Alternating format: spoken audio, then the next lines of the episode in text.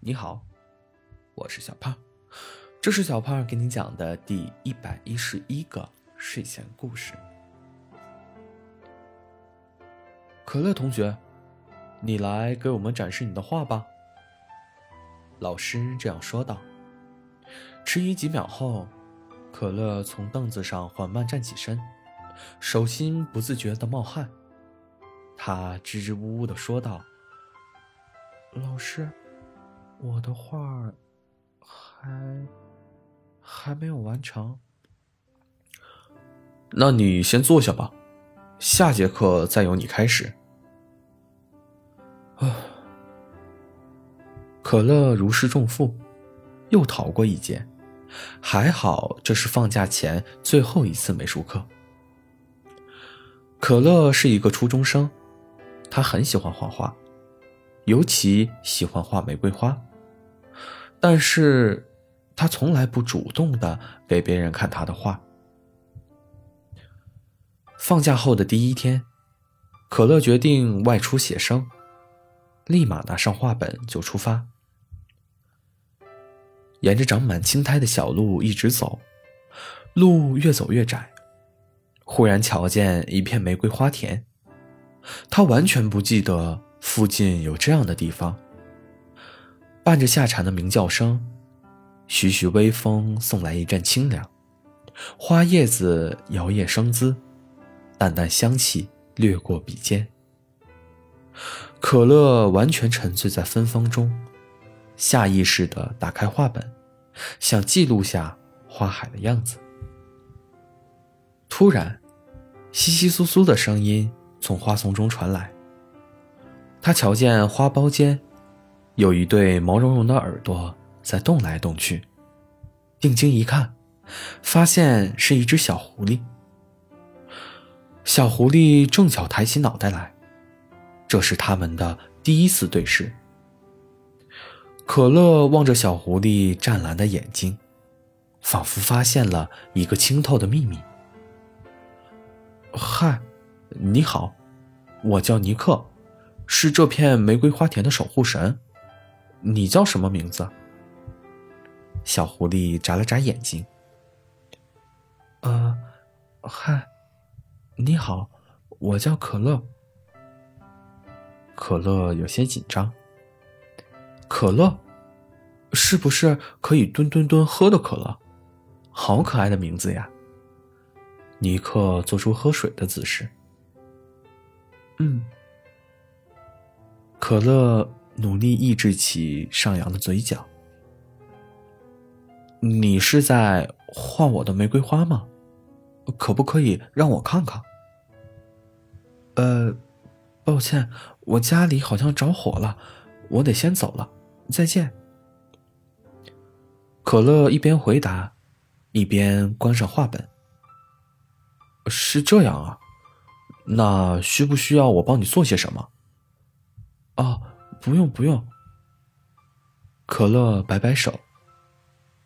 话一说完，转身就跑得飞快，好像家里面真的着火了一样。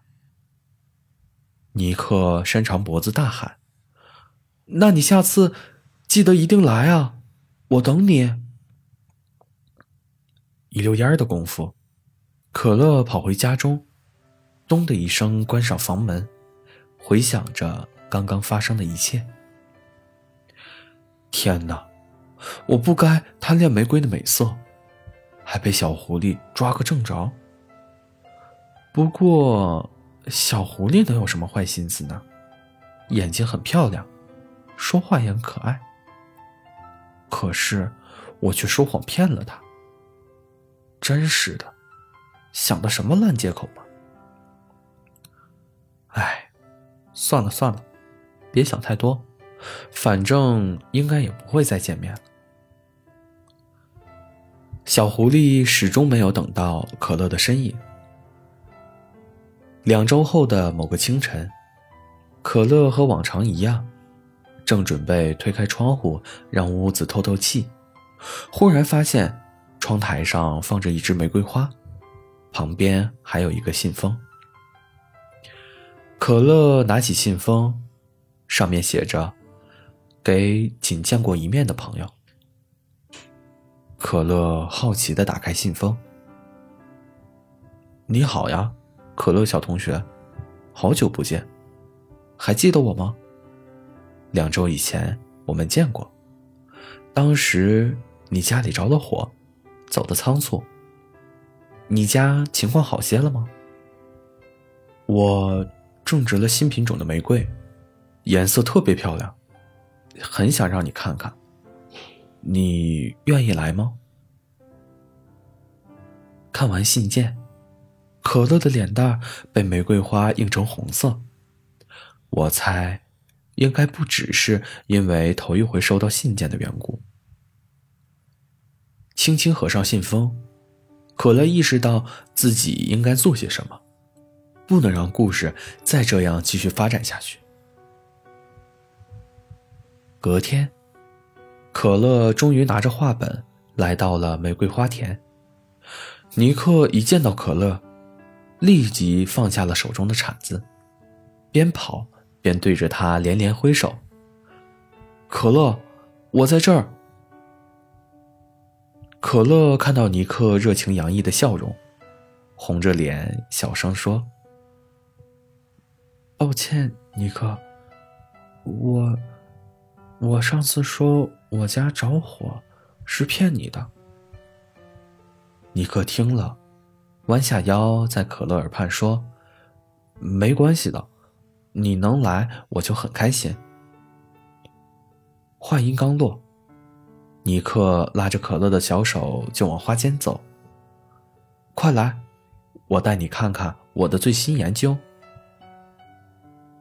尼克和可乐穿过了大片花海，尼克挥指间，一簇簇玫瑰便悄然绽放。可乐惊喜的看着眼前的一切，紧张的心慢慢放松下来。他们俩在这松松土。那儿浇浇花，一起嘻嘻哈哈，累了就享受一壶花茶。就这样，他们来来回回很多次。在下雨的日子，妈妈不让可乐出门时，尼克就会放一朵玫瑰花在窗台上，当做是下次邀请他来赏花的暗号。当天气晴朗。可乐就去找尼克画画。尼克喜欢看可乐专注画画的样子，有时紧皱眉头，有时暗自欣喜，每一笔都很认真，好像全世界都安静了。而可乐也很乐意听尼克说玫瑰种植的方法，还老是缠着尼克给他讲故事听。确实。尼克有特别多神奇的故事，玫瑰公主的传说，暗夜玫瑰的精灵，等等。可乐总会追着尼克问结局。这时，尼克会以欣赏可乐新做的图画作为报酬。嗯，真不错，加油，可乐艺术家。尼克也常常会奖励他。新研制的玫瑰花种子。渐渐的，可乐的玫瑰花种子越存越多，人也变得越来越自信，开始乐意分享自己的图画。快乐的时光总是很短暂，转眼间，可乐的假期结束了。落日余晖下。尼克伸出小指，对着可乐说：“不能告诉别人这片花园的存在哦，这是我们俩的秘密。”可乐勾了勾尼克的小指，认真的说：“放心吧，尼克守护玫瑰，可乐守护尼克，这没什么问题。”说罢，两人相视一笑。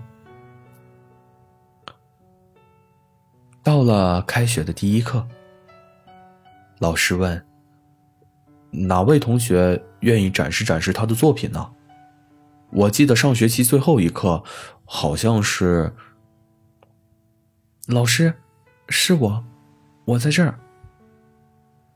老师话还没说完，可乐就举起了手。